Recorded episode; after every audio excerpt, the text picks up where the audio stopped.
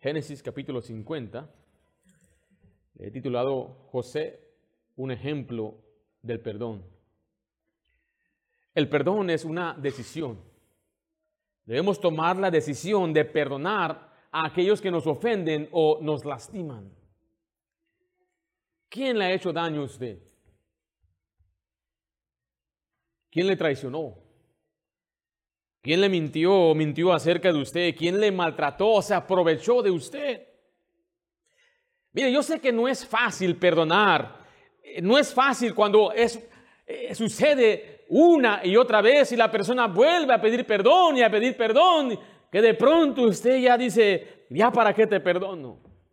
Y es doloroso especialmente cuando es una persona en quien usted confiaba, alguien que usted admiraba, alguien que usted amaba profundamente y usted siempre pensó, creyó que esa persona quería lo mejor para usted. ¿Quién le hizo mal?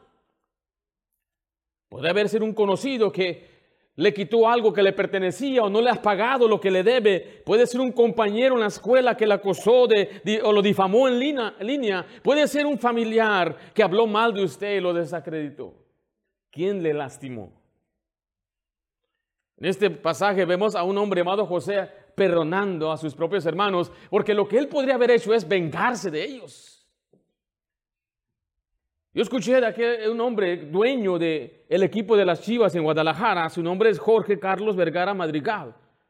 Y él llegó a poder comprar el equipo de las Chivas porque él tiene un producto que él vende. Ese producto es como el Herbalife aquí en Estados Unidos, se llama OmniLife, creo que se llama en México. Pero él empezó desde abajo en una compañía, no tenía mucho dinero. Yo escuché una historia que no puedo yo confirmar si es verídica, pero lo cuentan por ahí que él llegó al trabajo y recibió de parte del patrón un documento, un papel que decía, deben usar calcetas. Él no tenía dinero ni para comprar sus calcetas. Entonces vino el patrón, su gerente o el manager, y lo miró y le dijo, ¿dónde están tus calcetas? No, no tengo, estás despedido. Y lo corrieron. Él sale de esa compañía con todo el conocimiento que tenía y él empezó su propio producto. Su compañía empezó a crecer y empezó a absorber a otras compañías y compró la compañía donde él empezó. Y un día llega el mismo patrón a su trabajo y nota que nadie tiene calcetines, nadie, ni una sola persona. ¿Y tus calcetines? No, no tengo. ¿Por qué no? Pues este papel dice que hoy no vamos a usar calcetines. Y él le pregunta a todos y ve y va con tanto enojo a ver al nuevo dueño. Para su sorpresa, es Jorge Carlos Vergara Madrigal. Y le dice, ¿tienes calcetas? Digo, sí, despedido. Este hombre albergó tanta enojo y tanta, tanto, tanto rencor que se esperó y esperó, compró la compañía y preparó toda una escena, un escándalo para poder avergonzar al hombre que le corrió él. Esto se llama el rencor, la amargura, la falta de perdón. ¿Quién le lastimó a usted? ¿Contra quién la trae usted? ¿Quién le hizo un mal a usted? Al punto que hasta este día no puede dejar de pensar en esa persona. Ese dolor no le ha dejado y usted tiene rencor en su corazón. Esa no es la forma que Cristo nos enseñó a vivir. Tenemos que aprender a perdonar a quienes nos ofenden, quienes nos lastiman, quienes hablan mal de nosotros. No, no es porque nos nazca, no es porque sea natural, sino porque Dios nos lo ha mandado. Pero yo quisiera sentirlo de realidad, de, de verdad. Yo quisiera perdonar. Y la única forma que usted puede perdonar de corazón es ser lleno de gracia. Un hombre en la Biblia llamado Esteban dice era lleno de gracia, lleno de fe, lleno del Espíritu Santo. O sea, algo cambió acá adentro para poder perdonar acá afuera. Y eso requiere ser una persona madura. Alguien dijo que perdonar es como una deuda y la Biblia lo explica como una deuda. Pero recuerde, si el hermano Josué me debe mil dólares, ¿ya me lo vas a pagar, hermano? Y yo voy con Josué y le digo, Josué, perdono la deuda. No tienes que pagarme mil dólares. ¿Cuánto me costó a mí esa deuda? ¿Cuánto me costó a mí ese perdón? Mil dólares. O sea, cuando alguien perdona, todavía, a alguien le cuesta. Y así es el perdón. Cuando yo perdono al que me ofende, cuesta. ¿Cuánto le costó a Cristo? ¿Cuánto nos perdonó Cristo? Nos perdonó todo. Ahora, en este pasaje, José fue un hombre fiel. Y él llega al final de su vida siendo un hombre fiel. Josué, José, perdón, fue rechazado por sus hermanos, de igual manera que Cristo fue rechazado por sus hermanos. Josué fue, fue eh, eh, echado en un hoyo y fue sacado también Jesucristo. Eh, Josué fue amado por su padre, también Jesucristo. José tuvo victoria sobre el pecado y también Jesucristo. José fue entregado por un falso testimonio, también Jesucristo. José sufrió por hacer lo correcto y también Jesús. Pero José perdonó y también Jesús. José es un hombre que siempre glorificó a Dios en su vida y fue un hombre fiel. Vamos a hacer un repaso breve de José. Vaya a Génesis 37, 4. ¿Cómo es que llegamos hasta esta escena que sus hermanos vienen? Me causa siempre gracia cómo la Biblia da estos detalles. Si bien vieron lo que leímos, sus hermanos vienen después de la muerte de su padre y dicen, nuestro papá dijo que nos perdones. Básicamente se inventaron algo que no era verdad. Dijo, papá dijo que cuando él muera, pues perdónanos. Por amor a nuestro padre.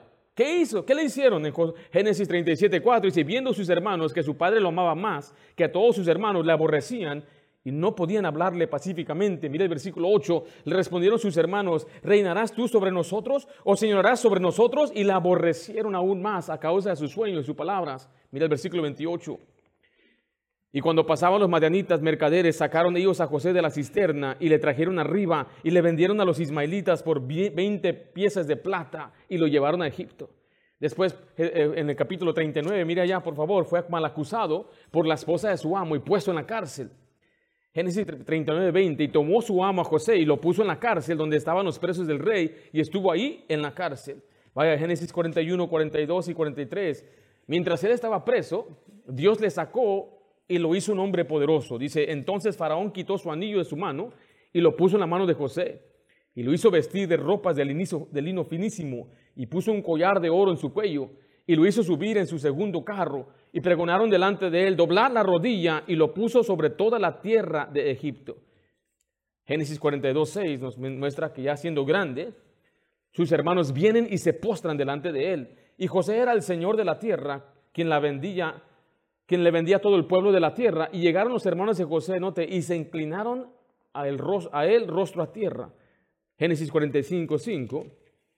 Vemos que José podría haberlos matado, pero mire su reacción. Él dijo, ahora pues no os entristezcáis, ni os pese haberme vendido acá, porque para preservación de vida me envió Dios delante de vosotros.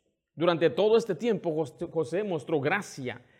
Fue un hombre lleno de gracia y de fe y fue fiel perdonó a sus hermanos, perdonó a aquellos que le aborrecían, que odiaban, que hablaban mal de él, que lo vendieron, que deseaban la muerte de él. Llega el momento donde él puede con todo el poder y con toda autoridad matarlos, desaparecerlos de la faz de la tierra, pero él los recibió y los perdonó. Decida perdonar. Hace unas semanas hablamos del perdón. El perdón es liberar a un a un preso, pero te das cuenta que el preso eres tú. Quienes todavía tienen que aprender a perdonar. Hay esposos que deben perdonarse. Hay hijos que deben perdonar a sus padres. Hay hermanos que deben perdonarse entre ellos. Y hay personas que usted debe perdonar. Vamos a ver entonces ahí en Génesis 50 cómo es que pudo perdonar José. José nos va a enseñar ¿Cómo perdonar? Nos va a dar un modelo del perdón. Número uno, escriba conmigo, por favor. José evitó ponerse en lugar de Dios. José evitó ponerse en lugar de Dios. En Génesis 50, 19 dice la Biblia, y le respondió José, no temáis. ¿Qué dice la última frase? ¿Acaso estoy en lugar de Dios? O sea que Dios es nuestra autoridad y Él nos ha mandado a perdonar. Y él evitó ponerse en lugar de Dios, porque mire, Dios todo lo sabe. Dios lo sabía todo. O sea, Dios sabía lo que sus hermanos le habían hecho. Dios sabía dónde estaba José todos estos años. Dios sabía cómo José había sido eh, mal acusado por la mujer de su amo, cómo fue abandonado en la cárcel. Dios sabía todo. Por eso él evitó ponerse en lugar de Dios, porque Dios todo lo sabe. O sea, Dios sabe cuando lo ofendieron a usted, Dios sabe cuando lo defraudaron, Dios sabe. Mire lo que dice Proverbios 15.3. Dice, los ojos de Jehová están donde? En todo lugar, mirando a quién? A los malos y a los buenos. Mire, usted no tiene que andar contándole a todo mundo lo que le han hecho a usted. Dios ya lo sabe. Y a veces queremos que otro lo sepa y queremos que todos compartan con nosotros nuestra ira y rencor, pero Dios ya lo sabe. Eso es lo más importante, que Dios sabe lo que está pasando.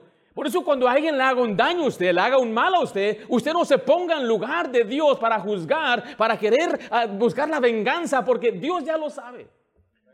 Dice ahí en, Salmo 7:11, Dios es juez justo y Dios está airado contra el impío todos los días. No solamente Dios lo sabe, Él conoce los corazones del hombre, pero Él es un juez justo. ¿Hay jueces injustos? Oh, me acuerdo ir hacia una ciudad en México, una gran ciudad, hermosa ciudad. Y me enseñaron los edificios del gobierno allá en Guadalajara. Me acompañaba un pastor, quizás en sus sesentas, y miré un edificio enorme, grande, con una línea, una cola larga de personas entrando a un edificio. Miraba que todos tenían documentos en sus manos. Y le pregunté, ¿y ese edificio qué es? Y él me dijo, ahí es donde la gente va al tribuno hacer sus demandas, a buscar justicia, me dijo. Le pregunté, ¿hay justicia aquí? Y él dijo, no, aquí no hay justicia. Así aquí el que gana es el que tiene dinero. En Estados Unidos es igual. Los que tienen abogados son los que siempre ganan. Porque hay jueces que son injustos. Hay jueces que ignoran evidencia. Hay jueces que pueden ser sobornados. Hay jueces que pueden ellos simplemente en su decisión y se aferran a lo que ellos quieren hacer, dar una injusticia. Pero nuestro Dios es justo. Hay jueces que no toman mala decisión porque no tienen toda la evidencia, no tienen todo, no saben todo lo que está sucediendo, pero nuestro Dios todo lo sabe. Por lo tanto, su juicio siempre es justo. Entonces le di pregunto, usted, si alguien le hizo un mal, ¿lo sabe Dios? ¿Se va a encargar Dios? Esto yo lo aprendí de mi papá. Yo veía cómo a veces le querían ver la cara. Veía, ¿estás notando que te están defraudando? Él dijo, yo sé. ¿Vas a hacer algo? ¿Vas a demandar? No. Dios se va a encargar. Yo no lo entendía, pero ¿cómo? Se va a dejar. Se lo consideraba más una debilidad. Pero en verdad esa es una virtud, es contener su fuerza y confiar en Dios. Porque ¿qué es lo que el hombre quiere hacer? Es siempre juzgar, quiere eh, eh, vengarse.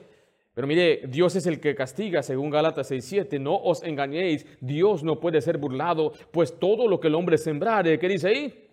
Esto también segará. Todo lo que el hombre sembrará. ¿Usted cree ese principio? ¿Lo cree para usted? Todo lo que usted hace. ¿Qué tal todo lo que le hacen a usted?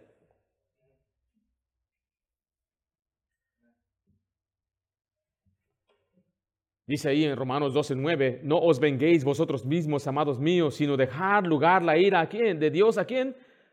Perdón, di porque escrito está, mira la venganza, yo pagaré, dice quién. Dice el Señor, mire 1 Tesalonicenses 4:6, que ninguno agravie ni engañe en nada a su hermano, porque el Señor es vengador de todo esto, como ya os hemos dicho y testificado. ¿Alguien le hace un daño a usted? ¿Qué debe hacer? Reconozca que usted no está en lugar de Dios. Dios todo lo sabe. Y como Dios todo lo sabe, Él es un juez justo. Y como Él es juez justo, ¿qué va a hacer Él? Él va a juzgar. Y usted, mire, hágase un lado. Hey, si alguien me hace algo a mí, mi respuesta no debe ser, me la va a pagar y va a ver, y quién se cree él. algunos ni pueden, ni pueden dormir. Andan ahí bien enojados. Ahí pasan días hasta le empieza a doler el estómago y no, nada. Todos enojados, le duele el hígado. Les da úlceras. Pero Dios ya todo lo sabe. Y empieza a planear y a maquinar y a hablar mal de aquella persona. No, este hermano está mal, no, este hermano me hizo esto. Y quiere que todo el mundo sepa que esa persona le falló, que esa persona le defraudó. Mire, Dios ya todo lo sabe. Y deje que Dios se encargue. un profeta, mientras lo mataban, él dijo estas palabras. Él dijo, Jehová lo vea y lo demande. Entonces, ¿qué hizo José? Bueno, José decidió perdonar. Escriba ahí, por favor, José decidió perdonar. Como Dios todo lo sabe, todo lo, él sabía todo lo que le había sucedido, él decide perdonar a sus hermanos. Leamos de nuevo el versículo 19. Y le respondió José, no temáis, ¿acaso estoy yo en lugar de Dios? Si usted ve las escrituras, vemos cómo él decide perdonar a sus propios hermanos. Nuestra responsabilidad es perdonar también. Colosenses 3:12 dice la Biblia, vestíos pues como escogidos de Dios santos y amados de entrañable misericordia, de benignidad, de humildad, de mansedumbre, de paciencia, soportándoos unos a otros. ¿Y qué dice la siguiente palabra? Y perdonándoos unos a otros si alguno tuviere queja contra otro, de la manera que Cristo os perdonó, así también sedlo vosotros. ¿Quién tiene una queja contra otro? Voy a quejarme contra ti, hermano Jorge.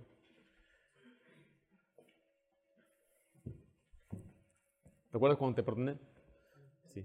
Vente para acá, bueno, sí.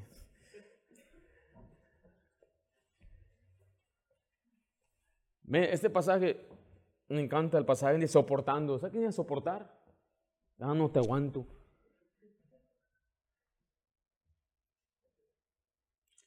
Si, queremos que Dios bendiga su vida, su trabajo, su familia, nuestra iglesia, tenemos que aprender a soportarnos. Hay hermanos que no tienen tacto en hablar o decir unas cosas y, no, y lo que he aprendido es que yo quiero siempre darle el beneficio de la duda al hermano que ofende y lastima sin pensar bien las cosas.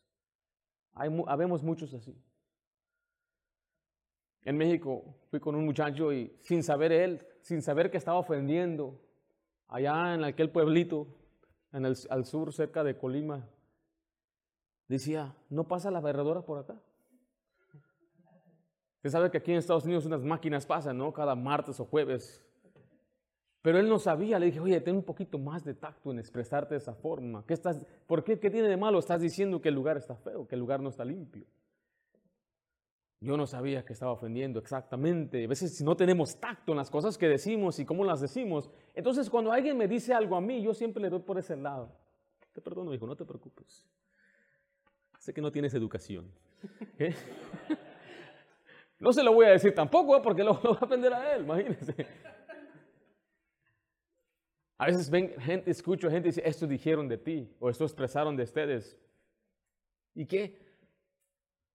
Aprenda a crecer y a, madurar, a soportar a la gente, mayormente en nuestra iglesia. Por fin, el diablo quiere meterse en nuestra iglesia y dividirnos y causar estragos entre nosotros. Y una iglesia que no está unida nunca va a avanzar. Aprendí una palabra importante en esos días estuve en Georgia, un, varón enseñó, nos dio unas instrucciones de liderazgo y, él dijo esto, eh, eh, trabajar en equipo significa confiar uno con otro.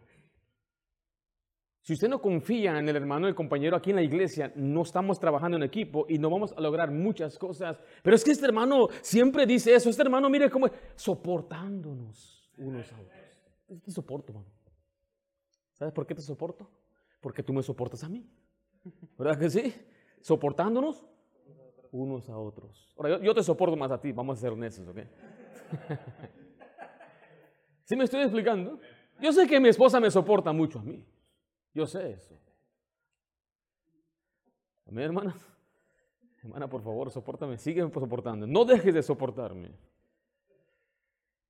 ¿Verdad, hermanos? ¿Verdad que a veces nosotros, varones, somos los que necesitamos más que nos soporten. Algunos son las, hermanitas, hermanas, algunos de ustedes necesitan que los soporten a usted.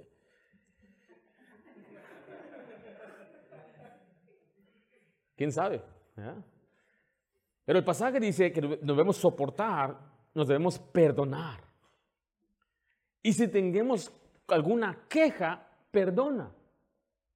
¿Qué queja tienes? Bueno, pues me maltrató, bueno, me defraudó, me mintió, me, me, hizo quedar mal o quedó mal. No solamente soportar, aguantar, es ni te quejes de él. No te quejes, mejor perdónalo. ¿Qué, qué piensas del hermano Jorge? Bueno, es buen muchacho, pero que tú sabes ¿eh? cómo son los chavos. no, ¿cómo? Bueno, es que, no, pues tú sabes. A veces es así como medio, medio enojón, tú sabes cómo es. ¿Para qué? ¿Para qué hablar mal de una persona? Debemos levantarnos unos a otros. Especialmente los que estamos aquí, tenemos que levantarnos unos a otros. Levante a su esposa, levante a su hijo, e, edifíquelo, perdónelo. Y usted debe aprender a, a simplemente obedecer, porque el pasaje nos dice que lo debemos hacer como Cristo lo hizo con nosotros. ¿Cuánto nos ha soportado Cristo? ¿Cuánto? Y nos sigue aguantando. Tenemos un abogado para con el Padre, Jesucristo el justo. Ahí está, delante del Padre y el acusador. Y mira, Ringo, y tú crees, hasta es un pastorcito y todo. Y mira cómo, cómo es. Y ahí está Jesús defendiéndome. Defendiéndome. Él dice, todo está bajo la sangre. Él tiene mi justicia. Él es mi hijo. Él no tiene nada, ni una mancha en él, porque yo lo he cubierto. Y él me, me sigue limpiando y me sigue usando, me sigue soportando. Dice la Biblia, aunque, yo, aunque seamos infieles, él permanece fiel. Esos cristianos eh, em, queremos ser muy pronto, rápidos a, descartar a una persona. Caíste de mi gracia. Qué, qué tristeza es hablar de esa forma. Usted y yo no somos nadie, en verdad, para expresarnos de esta forma contra un hermano. Mejor reconozca, Dios lo sabe. Y Dios se va a encargar de él. Es más, yo voy a orar por él porque le va a caer la mano fuerte de Dios. Dios lo va a juzgar. Y qué triste es que ahora veo a sus criaturas. Van a sufrir también por el mal que Él está haciendo. Las malas decisiones que Él está tomando van a afectar hasta las siguientes generaciones. Entonces debemos tener piedad y compasión. Que alguien le haga un daño a un hijo de Dios que es fiel a Dios, se la va a ver con Dios. Por eso usted no tenga miedo ni temor que alguien le haga daño, que alguien habla mal de usted. Dios lo sabe. Y Dios se va a encargar. Y perdone. Cuando se pelean dos personas, listo, mano. ¿Quién se ve mal? ¿El que tira el primer golpe o el segundo? Los dos. Pero si me da el golpe a mí, yo no hago nada. Dicen, mira nomás, qué tremenda virtud tiene ese varón. Hasta un testimonio podemos dar para impactar a otra gente. Yo he visto hermanos que le han debido y ellos perdonan las deudas, ellos no dicen nada, no andan difamando, les han ofendido y ellos dejan que pase por alto la ofensa. Es un gran testimonio de madurez. Pero el que se la va a ver es aquel, porque Dios lo sabe, Él lo ve y lo va a demandar. Todo lo que el hombre sembrare, eso va a secar. Pues tenga por cierto entonces que aquella persona que le hizo un daño a usted no va a escaparse. Hay un juez justo. Pero usted tiene que aprender a perdonar. Toma asiento, hermano Jorge. Entonces está bien, pastor, pues que le vaya mal, ¿verdad? Que Dios se lo coma. No, mire Mateo 5:44, pero yo digo, bueno, yo os digo, amad a vuestros enemigos. Bendecid a los que os maldicen, haced bien a los que os aborrecen y orad por los que os ultrajan y os persiguen. ¿Qué debemos hacer por aquellos que nos lastiman? Orar por ellos. Mi hermano, si usted ni ora por su comida, no tiene un hábito de orar, usted debería tener una lista ahí de oración y ahí abajito que nadie vea sus enemigos. La lista negra. Pero esta lista negra no es para vengarse, no es para contratar un sicario, no, no. Es para orar por ellos. Señor, bendice a Jorge. Pero que no sea nada más así de, no, que sea genuino. Muchas de esas cosas que le estoy enseñando a usted, yo lo aprendí viviendo esto. Oh, yo estaba tan enojado con nuestro líder del ministerio. Nos humillaba, nos maltrataba. Y uno venía, pues yo vengo de corazón a servir. Mira nada más cómo me tratan. Si mi papá supiera, yo creo que no les gustaría, ni mis padres. Ellos eran líderes en la iglesia. Si nuestro pastor lo supiera, yo estaba muy frustrado. Me levantaba el domingo con una contención. Yo no quería ir a mi ministerio porque sabía, ahí va a estar él. Finalmente le dije a un compañero, quiero salirme de este ministerio y irme donde tú estás. Y me dijo, ¿por qué? Ya le expliqué confianza. Y él me dijo eso. ¿Has orado por él? No. Ora por él. ¿Para qué? ¿Por qué no orando por él? ¿Verdad que Dios se lo lleve? No, no, ora por él, que Dios le bendiga. Tú no sabes por qué él está así. Quizás anda algo mal en su hogar, quizás no tiene lo que necesita. Algo, por alguna razón, la gente que está dolida siempre lastima a alguien. Y empecé a orar por él y empecé así. Voy a poner el nombre de Jorge. Señor, te pido por Jorge, pues ya sabes cómo es. Ya hasta aquí lo traigo, Señor. Y pasaban las semanas y oraba más ferviente. Señor, yo amo a Jorge. Bendícelo, Señor. Gracias porque me lo pusiste en el camino. Quizás hay algo que me quieres enseñar. Y mi oración empezó a cambiar. Y mi corazón empezó a cambiar. Y cuando nos andaba regañando ahí, nos gritaba. Yo más lo miraba con ojos de ternura. Ah, mi hermano, ¿cómo te matas solo? No te mortifiques. Yo le decía, yo te amo, hermano. ¿Por qué me dices eso? Ah, lárgate de aquí. Yo te amo, hermano, en el amor de Cristo. Dame un abrazo, hermano. No, no, sácate, sácate. Y nunca cambió mi querido hermano Jorge. Pero yo cambié. Oraba por él. Eso le digo no porque soy un gran cristiano, no. Porque eso es lo que Dios nos pide. Y esto me ayudó a mí. Simplemente hice lo que Dios dice y Dios bendice. Mire Mateo 6:12, y perdona nuestras deudas como también nosotros perdonamos a nuestros deudores. Hay, hay una, una bendición que Dios retiene cuando usted y yo no perdonamos a aquellos que nos han ofendido. Aprenda a perdonar inmediatamente. En el contexto de Efesios 4 nos habla de perdonar, pero note el versículo 26, airaos, pero no pequéis. Note esta frase, no se ponga qué cosa? El sol sobre vuestro enojo. Una pareja recién casada, estaban viajando, andaban en un crucero, no tenían ni unas cuantas semanas casados. Y allí en ese mismo crucero estaban festejándole a una pareja que estaba cumpliendo 50 años. ¡Wow! ahí estaba toda la familia, un pastelote que le hicieron. Y el joven se le acerca a felicitarle, felicidades Señor, 50 años, qué bárbaro. ¿Cuál es el secreto? Y él citó este pasaje, no se ponga el sol sobre vuestro enojo. O sea que nunca te vayas a dormir enojado. ¡Wow! Y todos aplaudieron, qué sabiduría. El joven tomó nota, dijo, yo quiero que mi matrimonio dure tanto, tengo que aprender a, no irme a la cama enojado, a perdonar, a no dormirme hasta que todo esté bien. Y después agarra el Señor al muchacho y le dijo, una vez no dormimos por cinco días.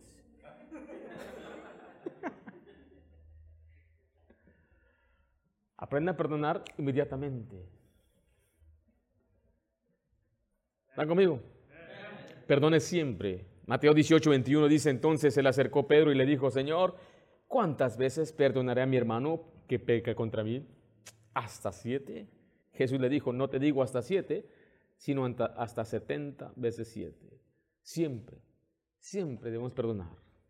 Perdone cumplidamente, completamente, no perdona medias y no ponga condiciones. No estoy diciendo que no debemos poner condiciones necesarias, pero cuando es perdón, perdone de corazón, perdone todo, perdone siempre. Efesios 4:32 dice, antes sed benignos unos con otros, misericordiosos, perdonándoos unos a otros, como Dios también nos perdona a vosotros en Cristo. Qué tremendo ejemplo nos dio Jesucristo cuando estaba en la cruz. Él dijo, Padre, perdónalos porque no saben lo que hacen. En Hechos 7 vemos a Esteban diciendo lo siguiente, Señor, no les tomes en cuenta este pecado, aquellos que le estaban matando.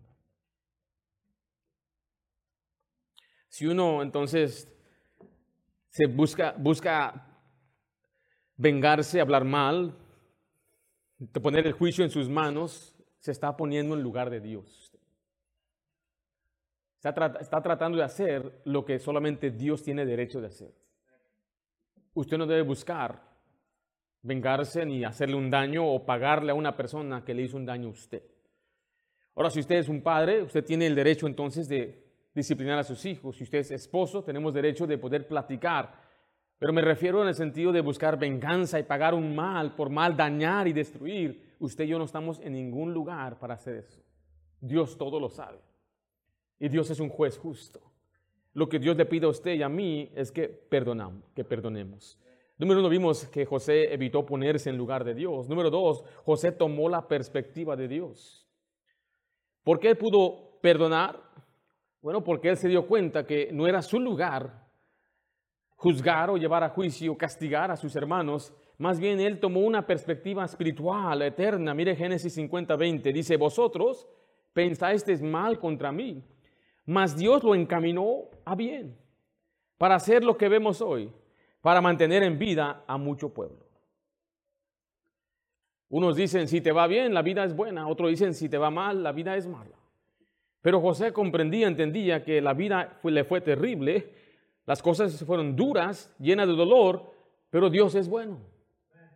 Alguien dijo eso, no todos los días serán buenos, pero Dios es bueno todos los días. A veces nosotros creemos y vemos nuestras circunstancias y queremos determinar que Dios es bueno o malo a base de lo que nos ha sucedido. Y hay tanta gente incrédula que se queja delante de Dios y por qué me pasó esto y por qué me dejaron. Dios no es bueno, pero usted y yo tenemos que aceptar y reconocer que Dios siempre es bueno. Dios es bueno. Pase lo que pase, Dios es bueno. Un hombre viajaba por los campos y miraba un letrero donde estaba un gran molino, decía ahí, Dios es bueno. Y esto le, llamó la atención, se acercó al, al, granjero que trabajaba ahí y le dijo, oye Señor, usted está diciendo con ese letrero que Dios solo es bueno cuando hay viento. Aquel caballero se quita su sombrero y mira hacia el cielo y dice, haga viento o no haga viento, Dios es bueno. O sea, Dios es bueno, nos vaya bien en la vida o no nos vaya bien. Dios es bueno, no importa quién esté en la presidencia, cómo esté la economía, cómo esté mi salud, cómo esté mis relaciones. Dios es bueno. Dios siempre es bueno. Usted debe reconocer que todo lo que nos sucede a nosotros es porque Dios es bueno y Él sabe lo que hace, Él sabe lo que sucede. Lo que tenemos que hacer es cambiar nuestra perspectiva. Porque mira, al principio José no lo entendía. Él no sabía por qué le había sucedido todo esto. Era un buen muchacho, era un buen hijo. Dios le daba visiones y sueños.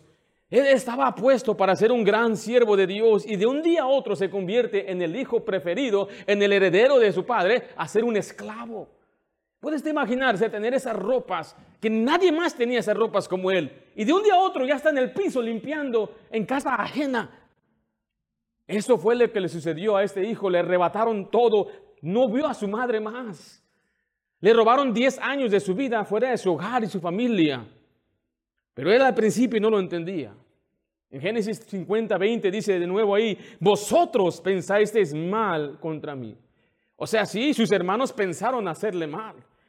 Y sabemos que él sufrió. Mire Génesis 41, versículo 50. Este pasaje, estos pasajes en la Biblia, cuando usted ve a Jesús en la cárcel, cuando lo ve en la casa de Potifar, nunca registra sus lágrimas. Pero este pasaje en Génesis 41 nos indica que él sufrió mucho. En el versículo 50 dice, y nacieron a José dos hijos antes que viniese el primer año del hambre, los cuales le dio a luz a Senat, hija de Potifera, sacerdote de On. Y llamó José el nombre del primogénito Manasés. Note por qué le llamó así. Dice, porque dijo, Dios me hizo olvidar todo mi trabajo y toda la casa de mi padre. 52 dice, llamó el hombre al del segundo Efraín, porque dijo, Dios me hizo fructiferar en la tierra de qué? De mi aflicción. Manasés significa, Dios me hizo olvidar mi dolor. Significa que todos estos años que él estaba allí en Egipto, él tenía mucho dolor, estaba en gran aflicción. Y ahora que nace su hijo, finalmente tuvo reposo en su corazón. ¿Usted sabe qué es ese dolor? Esa tristeza. ¿Sí, sí, comprende el dolor que hay? Que a veces algunos hasta lo sentimos en el pecho. ¿Están conmigo? La tristeza que no le deja dormir, no le deja en paz. Y él dijo, finalmente, ahora que tengo a este hijo, Dios me hizo olvidar mi dolor.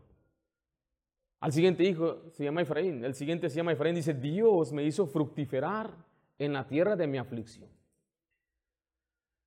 José sabía que fue a causa de sus hermanos que él sufrió. Fue la culpa de ellos. Ellos lo vendieron.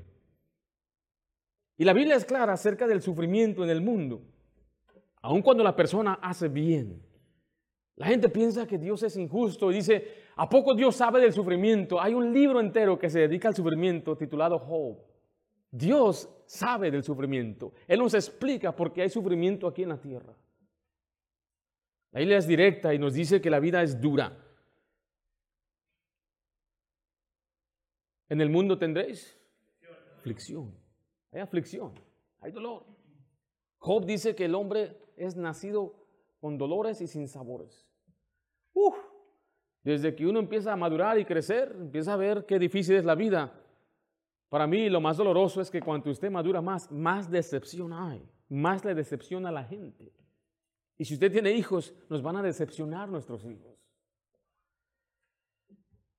Primera Pedro 1, 6 al 7 se nos dice, en los cuales vosotros os alegráis, aunque ahora por un poco de tiempo, si es necesario, tengáis que ser afligidos. ¿En qué dice ahí? En diversas pruebas, para que sometida a prueba vuestra fe, mucho más preciosa que el oro, el cual aunque perecedero se prueba con fuego, sea hallada en alabanza, gloria y honra cuando se ha manifestado Jesucristo. O sea, este pasaje nos debe dar consuelo que sí hay aflicción, pero es un poco de tiempo. Pablo dice que es momentáneo. Veo a las hermanas que están esperando a sus bebés. Ahorita están batallando. Yo me acuerdo de mi esposa, ¿eh? ¿se acuerda hace unos meses? Cuando manejaba el auto tenía que ir muy lento. Había un tope, tenía que hacerlo así, Pero era momentáneo. Ya viene la bebé. Dice la Biblia claramente que cuando nace un bebé es como que se olvida de aquel dolor, porque ha nacido un hombre en la tierra. Y Dios quiere que usted comprenda que esa aflicción, el dolor que tenemos, sí, duele, sí es pesado, pero Dios está probando nuestra fe. Dios está trabajando en nosotros. La mayoría de nosotros nos acercamos a Dios por los problemas o no. Yo no creo que hay ni una persona aquí que diga, ¿sabes qué? Yo me acerqué a Dios por las bendiciones. Raramente sucede. Aunque en Romanos 2 nos dice que Él bendice a mucha gente para guiarlos al arrepentimiento. La mayoría de nosotros hemos llegado a Cristo porque estábamos en necesidad. Y muchos cristianos, cuando ya son salvos, empiezan a vivir confiados y se empiezan a alejar de Dios. Y dice Dios, ah, deja, voy a traer a mi hijo otra vez aquí. Y le mando una prueba Señor, tengo una prueba. Y él viene de rodillas, Señor, aquí estoy, ahora sí me arrepiento. De ahora sí, mira, ya estuvo. Y Dios le quita la prueba, le quita la carga, le hace fuerte, le da paz. Y usted, ¡ah, qué bendición! Se empieza a alejar de Dios. Y dice, ¿a dónde vas, hijo? Ahorita regreso. ¿Qué hace Dios? Te manda otra prueba. Dice Dios, ah, ya sé. Por eso algunos de ustedes siempre tienen pruebas. Una tras otra, algunos hasta cinco, cinco pruebas tienen ahorita. Porque no han aprendido a confiar en Dios. No han aprendido a saber y a comprender que las pruebas son buenas. Por ejemplo, nosotros que hacemos ejercicio, es doloroso. Después de que uno levanta al día siguiente está todo adolorido, pero se está haciendo fuerte. ¿Sí, no, hermano? Usted y yo. Los que van a más agarran las cinco libras, están ahí haciéndoles más, están cansando, más están sudando poquito. Nunca se hacen más fuerte porque tiene que ser pesada, tiene que doler. Y eso es lo que nos hace más fuerte. Si usted tiene una, una, una prueba fuerte, eso lo va a hacer a usted qué? Fuerte. ¿Están conmigo o no? Entonces, en este caso, el sufrimiento que le llega a su vida, que le sucede en su vida, es por su bien. Aunque sea la culpa de otra persona. ¿No sabe usted que lo que otra gente me ha hecho a mí me ha hecho mejor cristiano? Que me hayan defraudado, que me hayan corrido, que hayan hablado mal de mí. Pero ¿cómo se atreven a hablar mal de mí? Aprende este proverbio. No es una monedita de oro para que, todos para que le caiga bien a todos. No, no le vamos a caer bien a todos. Pero yo no le hice nada. Así es la vida, hijo. Así es la vida, mi hermano. José permaneció fiel. Escriba ahí, por favor. En Génesis 50, 20 dice, vosotros pensáis mal contra mí, pero él dice, más Dios. O sea, él siempre se mantuvo en la mirada en Dios. ¿Él fue fiel a quién? ¿Le, le fueron infiel e injustos sus hermanos? Sí. ¿Le fue infiel e injusto su patrón, su amo? Sí. Pero él siguió siendo fiel a Dios. Él fue siguiendo, él fue sirviendo como un hombre fiel, mantuvo su pureza y su fidelidad a Dios cuando la mujer de Potifar se ofreció. Imagínense que estoy aquí en Egipto, ¿quién se va a dar cuenta? Amargado, diciendo, pues ya me voy a vivir, me voy a gozar en la carne y el pecado, pero él se mantuvo fiel. Él dijo, ¿cómo yo voy a pecar contra Dios? Se mantuvo fiel en la cárcel. José no se amargó. Lea la, eh, la, historia de José para que usted aprenda a no amargarse y ver cómo este hombre, Dios estaba con José, donde quiera que iba. Y si Dios con, nosotros, ¿quién contra nosotros? Usted preocúpese en agradar a una sola, a una, a solamente a Dios. A uno solo. No ande preocupado por agradar a fulano, sutano, su patrón. Es que mi patrón me dijo que yo robara. Mira, usted agrade a Dios. Yo he tenido patrones que me han dicho, mira, miente aquí, mira, agarra esto, mira. Dije, ah, yo le tengo miedo a Dios. ¿Sí o no? Agrade a Dios.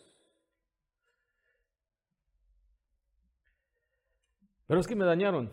Sea fiel a Dios. Es que no sabe, pasó lo que me hicieron. Yo sé.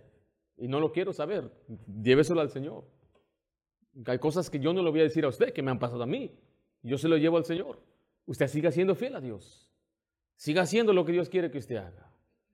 No se amargue. Con el tiempo entonces José comprendió. Escribió ahí, con el tiempo comprendió. Entendió entonces todo, vio todo el cuadro. ¿Por qué es que mis hermanos me traicionaron? ¿Por qué es que mis hermanos me vendieron? Bueno, Génesis 50, 20 dice, mas Dios lo encaminó a bien para hacer lo que vemos hoy, para mantener en vida a mucho pueblo. ¿Cuál fue el propósito? El propósito fue la promesa que Dios le dio a Abraham de mantener esa línea donde el Mesías un día vendría la tierra. Y él tuvo que ser el instrumento para salvar y preservar a su familia, que si no hubieran llegado a Egipto se hubieran muerto. Pero no lo comprendía cuando todo sucedía al principio. Él no lo estaba entendiendo cuando lo pusieron en ese foso. Él no lo entendía cuando lo estaban llevando, arrastrando hacia Egipto como un esclavo. No lo comprendía. Finalmente lo comprendió. Usted y yo tenemos ya la palabra más segura donde podemos entender muchas cosas.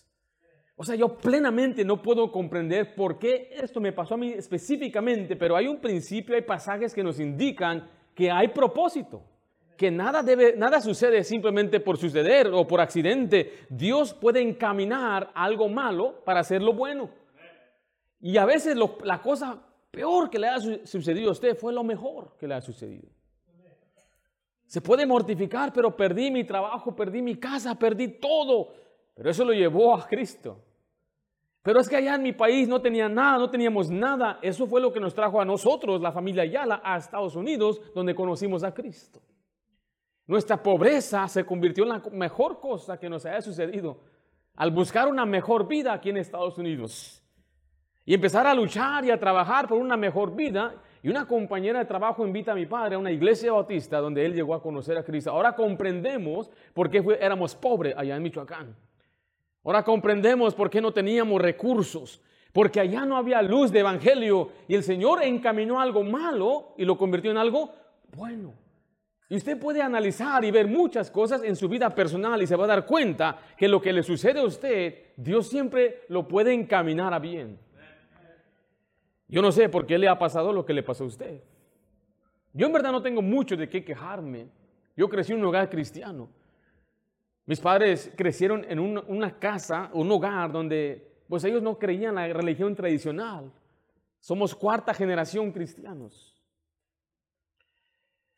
La generación de mi padre no tuvo el Evangelio, los pastores misioneros americanos regresaron a su país y los que dejaron allí se dedicaban nada más a dar una clase de niños y mis padres nunca escucharon el Evangelio. Pero llegando aquí a Estados Unidos, Tuve la dicha de tener un papá que él nunca dijo malas palabras, aún siendo incrédulo.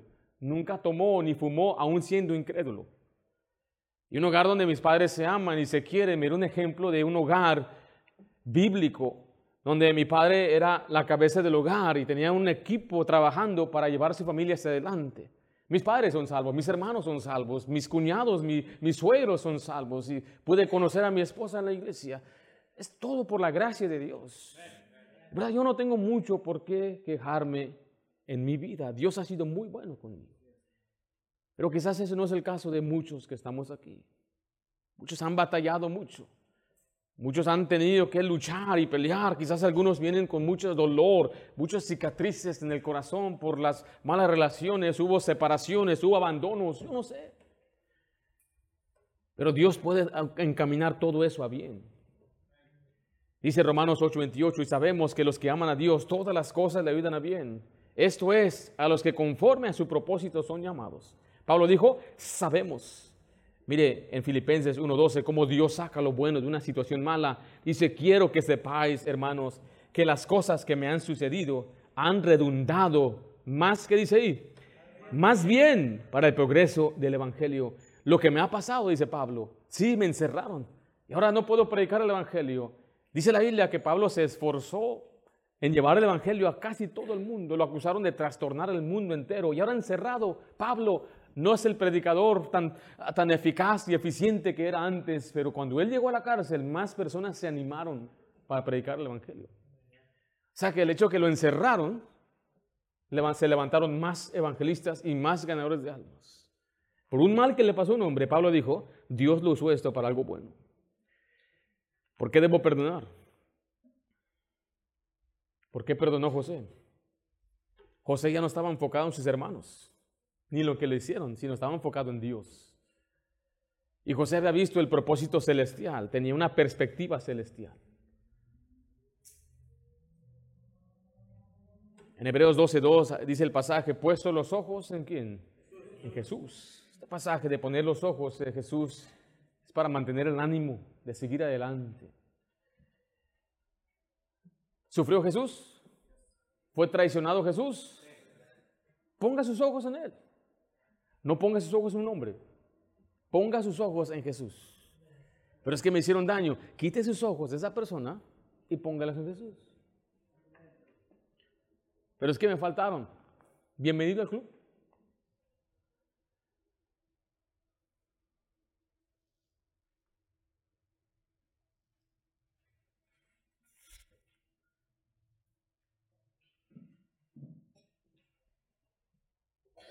Ven por acá. Pon tus ojos en Jesús, hermano. ¿Sí? Sí. Ya quita los ojos de hermano Wolfgang.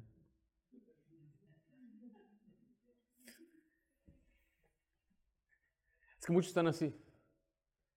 Jesús está allá y tiene sus ojos en él. Nomás. No. Y vienen desanimados, enojados. No, pero este pastor es lo que me ha hecho. Ponga sus ojos en Jesús. Porque Él está mirando a Jesús. Yo mirando la cabeza de Él.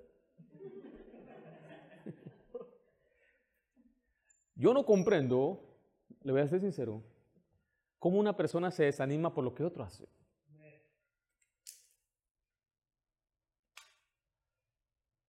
Yo tengo mucho que preocuparme aquí, mira, con Ringo, para andar preocupándome de otro.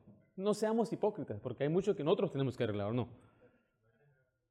Tengo tanto trabajo que preocuparme con Ringo, aquel hombre que ve en el espejo cada mañana, al que tengo que liderar cada mañana, al que tengo que motivar cada mañana. Y luego tengo que ver una familia, y mi familia ah, pues no es pequeña. Yo tengo que ver por ellas, yo me preocupo más por ellos, no tengo tiempo de andar fijándome, andar de fijón en otras personas. Lo que tratemos de hacer es poner nuestra mirada en Cristo. Si yo tengo puede usar la palabra autoridad sobre él. Yo voy a enfrentarlo a él, tengo autoridad sobre él. Y voy a decirle, mi querido hermano, eso no está correcto.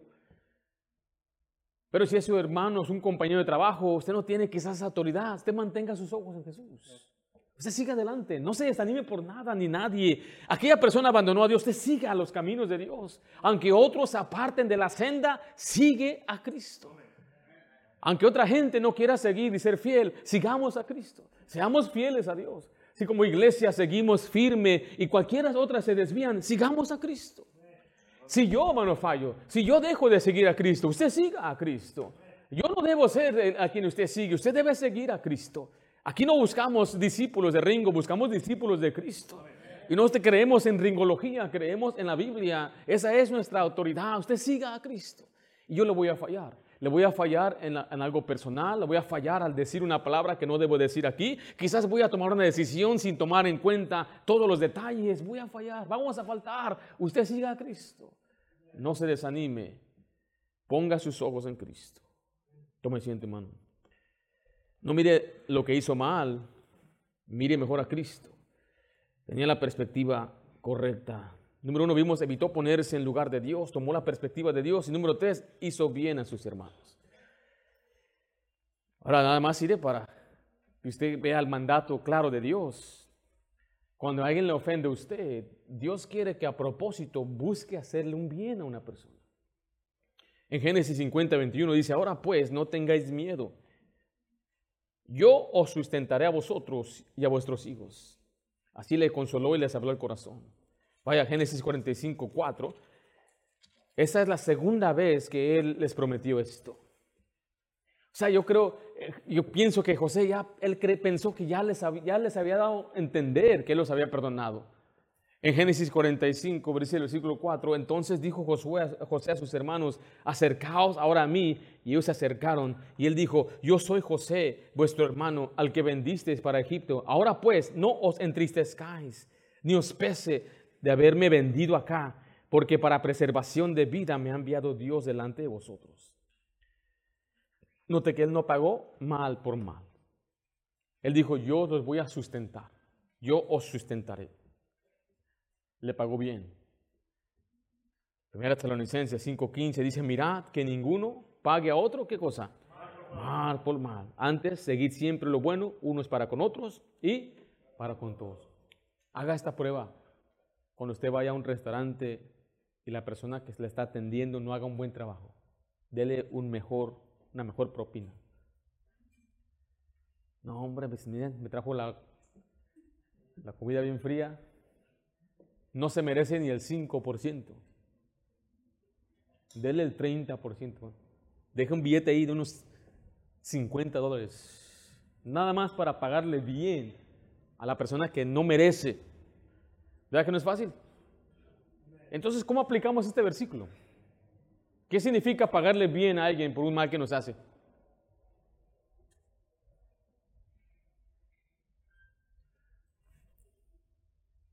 ¿Qué bien podemos hacer? ¿No? ¿Sí tienen idea de lo que hablo o no? Ok, entonces hábleme. Tiempo de responder. Deme un ejemplo. Yo a usted le quedé mal.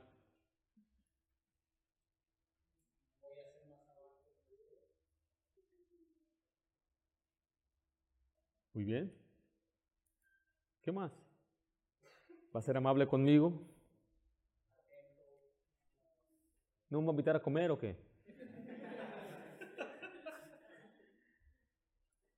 ¿Cómo voy a invitar a aquel hermano? Exactamente. Eso es contrario completamente a lo que nuestra naturaleza quiere hacer. Por eso el mismo Jesús decía, ¿Qué gran cosa hacen si los mismos fariseos solamente saludan a los que son fariseos? Ellos, se tratan bien entre ellos, pero el cristianismo es amar a aquellos que nos aborrecen, hacerle bien a aquellos que nos quieren hacer un daño. Bueno, Jorge, quiero invitarte a comer, mira, te invito, vamos a la Michoacana. Lleva a toda tu familia después del servicio. ¿Te parece? ¿Te gustó, hermana? Pero él me hizo un mal, exactamente. Le voy a dar un regalito. Estaba pensando en usted, hermana. Mire, esta bolsita aquí. Va a mirar la bolsa, pero. ¿Te equivocaste, hermana? No, no es para usted. ¿Cómo se va a sentir ella por dentro? Mire lo que dice Romanos, por favor, vaya a Romanos capítulo 12.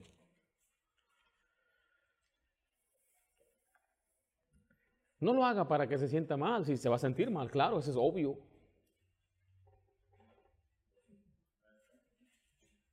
Podemos orar, hacerle un bien es orar, ¿no? Yo, yo, yo fui hijo de pastor, o sea, bajo el ministerio de mi papá por 11 años. Y no lo exagero, pero a veces yo caminaba y escuchaba a hermanos platicar y, quejarse de mi papá, siendo yo hijo del pastor. Yo los escuchaba hablar, decir cosas.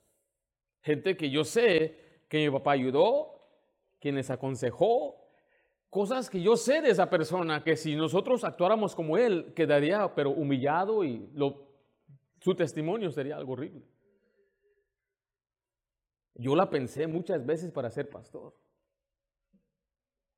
Y porque yo veía todo el esfuerzo y trabajo que se hacía y la gente todavía tiene expectativas irrealistas, son malagradecidas, se quejan, fácil de dar su opinión.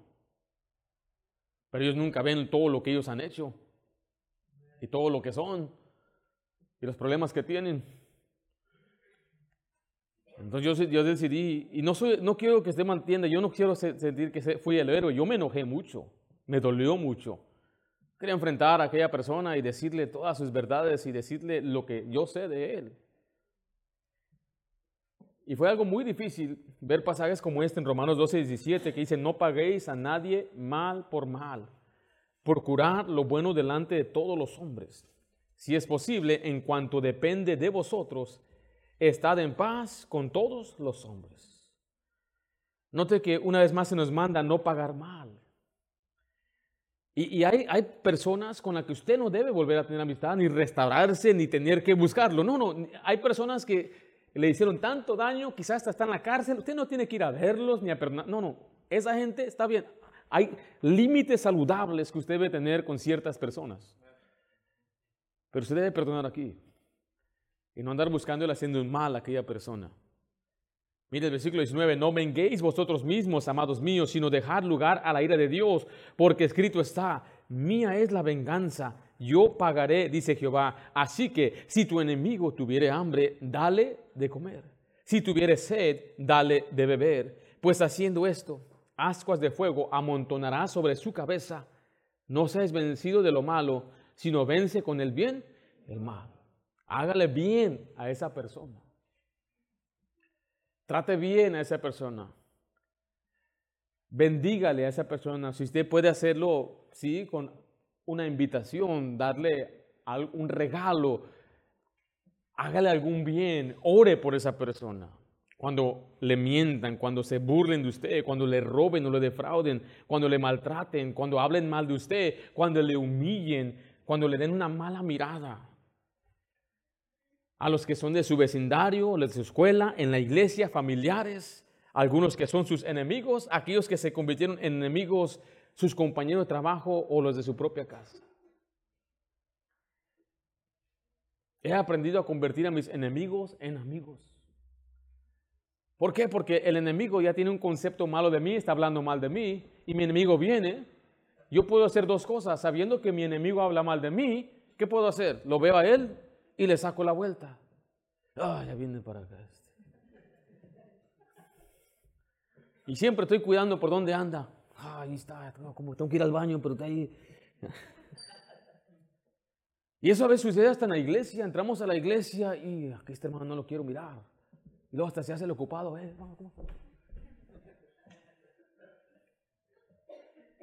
no, pero mi enemigo, el que habla mal de mí, eh, te bendiga, hermano, ¿cómo estás? hermano. ¿Cómo estás? ¿Bien? No, pues qué bueno, mira, te ves bien, ¿eh? ¿Te ves bien? ¿Bajaste peso? Un poquito, ¿verdad? ¿Cómo está la vida? ¿Todo bien? No, pues qué maravilla. Mira, hey, vamos a, los, vamos a los tacos, ¿o qué? Te invito a un gobernador. ¿Sí? ¿Ve? Eso es amor. El gobernador. Son unos tacos aquí locales. Eso es darle una impresión diferente, entonces su concepto de mí va a cambiar. Va a decir, bueno, este no era tan mal como yo pensaba. Este me ve, yo estaba, estaba mal entendido. Ya. No, no, no, no me echó una mala mirada, nomás que tiene muchas cejas, se miraba así como enojado. Y voy a cambiar su perspectiva. Y vamos a estar ahí. Dele tres gobernadores a este amigo, por favor. ¿Quieres de buche o qué? Sí, de buche. ¿Cuál te gusta más? El que sea. Entonces dale unos 20 tacos a este varón. Ese ocupa 20. Agarra la soda que tú quieras. Ahí va a estar comiendo conmigo sus tacos, platicando con él. ¿De dónde decías que eras de? Puro, pero tú naciste aquí en Estados Unidos. Tremendo varón. ¿Qué vas a hacer pues? ¿Qué has hecho con tu vida? Y empiezo a platicar con él, a conocerlo. Y después él dice, yo andaba hablando mal de él. Estuve arrepentido. Y no voy a esperar que él me responda y que me lleve los tacos después yo lo, que, lo debo hacer de corazón. Porque algunos otros queremos rápidamente cortarlo. Ya hay que cortarlo. No, si no te cortaron a ti, hermano. No te cortamos a ti. no me cortaron a mí, gracias a Dios. ¿Sí me explico? Amigo, ¿cómo estás? Ese es mi amigo. ese amigo.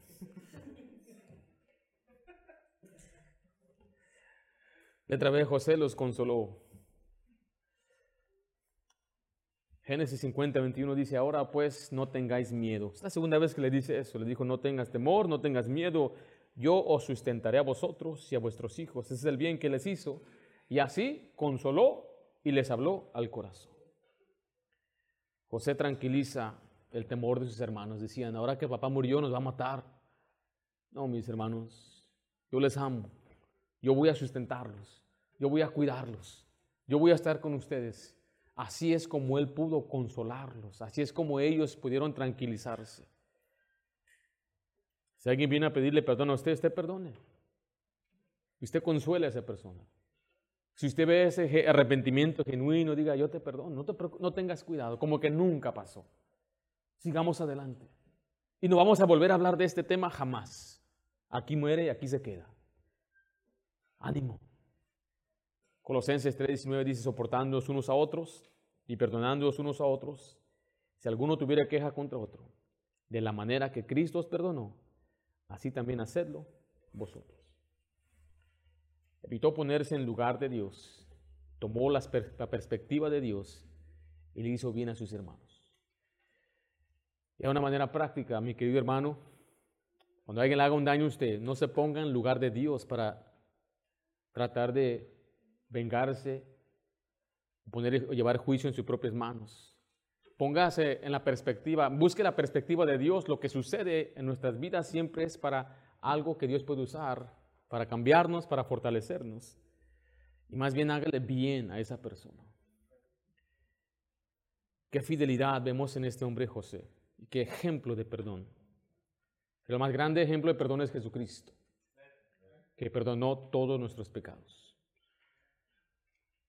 El versículo 22 al 26 concluye la muerte de José. Dice, y habitó José en Egipto y en la casa de su padre, y vivió José 110 años. Fue el que vivió, que tuvo una vida más corta de sus hermanos. Y vio José los hijos de Efraín hasta la tercera generación. También los hijos de Maquir, hijo de Manasés, fueron criados sobre las rodillas de José. Y José dijo a sus hermanos, yo voy a morir, mas Dios ciertamente os visitará y os hará subir de esta tierra, la tierra que juró a Abraham, a Isaac y a Jacob. E hizo jurar, jurar José a los hijos de Israel diciendo, Dios ciertamente os visitará y haréis llevar de aquí mis huesos. Y murió José a la edad de 110 años y lo embalsaron, embalsamaron y fue puesto en un ataúd en Egipto. Aquí está concluyendo, haciendo un puente al siguiente libro que es el libro de Éxodo. Pero vemos la fidelidad de este hombre llamado José. Antes de irnos, quisiera simplemente recordarle del perdón que Dios nos ha dado a nosotros y cómo usted debemos perdonar. Creo que es un tema muy sensible, muy delicado, porque como seres humanos siempre tenemos que enfrentar ofensas, traiciones a quienes siempre nos van a lastimar. Y es muy posible que en este momento hay quienes, algunos otros que tenemos que salir este día perdonando. Vamos a orar en este momento yo creo que si Dios le habló a su corazón, sería bueno que usted se arrodillara en esta noche y que llevara a Dios a esa persona o esa situación y que usted perdone y pueda usted librar, librarse de ese rencor o ese enojo que hay en su corazón. ¿Por qué no oramos en este momento si Dios habló su corazón? Si Dios le guía a arrodillarse o le guía a hacerlo sentado o le guía a venir aquí al altar. ¿Por qué no oramos juntos en este momento? Que Dios nos ayude a nunca dejar que las ofensas nos dominen, que nunca un mal que alguien nos haya hecho nos quite el gozo, mantenga su mirada en Cristo. Padre Santo, venimos delante de ti, sabiendo, Padre, que no somos dignos de estar delante de tu trono, y es por Jesús que tenemos acceso, y es por Jesucristo que podemos, Señor, venir al trono de gracia para adquirir el oportuno socorro. Señor, somos indignos de cualquier cosa, bendición que nos has dado. Pero reconocemos que es por el perdón completo que nos has dado en Cristo Jesús. Y Señor, vemos en tu palabra que nos pides hacer algo porque tú mismo lo hiciste. Perdonar a aquellos que te traicionaron y perdonar a aquellos que te crucificaron. Pedimos, nuestro Dios, que nos ayudes a nosotros a perdonar de la manera que tú nos has perdonado a nosotros. Y Señor, yo sé que no es fácil. Ese dolor que hay en el corazón, que nos hayan lastimado, esa persona que amábamos y que nunca nos esperábamos que nos iban a lastimar, o quizás, Señor, hemos sido lastimados una y otra vez por la misma persona. Danos la gracia para poder soportar y poder seguir adelante. Y Señor, ayúdanos a establecer quizás algunos de nosotros algún límite saludable para poder vivir ya tranquilamente. Pero ayúdanos a, a perdonar nuestros corazones, que no estemos albergando algún rencor, enojo, que no caigamos en la amargura, sino más bien perdonemos de todo corazón. Llenos de tu gracia, tu bendición. Qué gran ejemplo nos ha dado José y qué gran ejemplo es nuestro Cristo. Te lo pido en nombre de Cristo Jesús. Amén.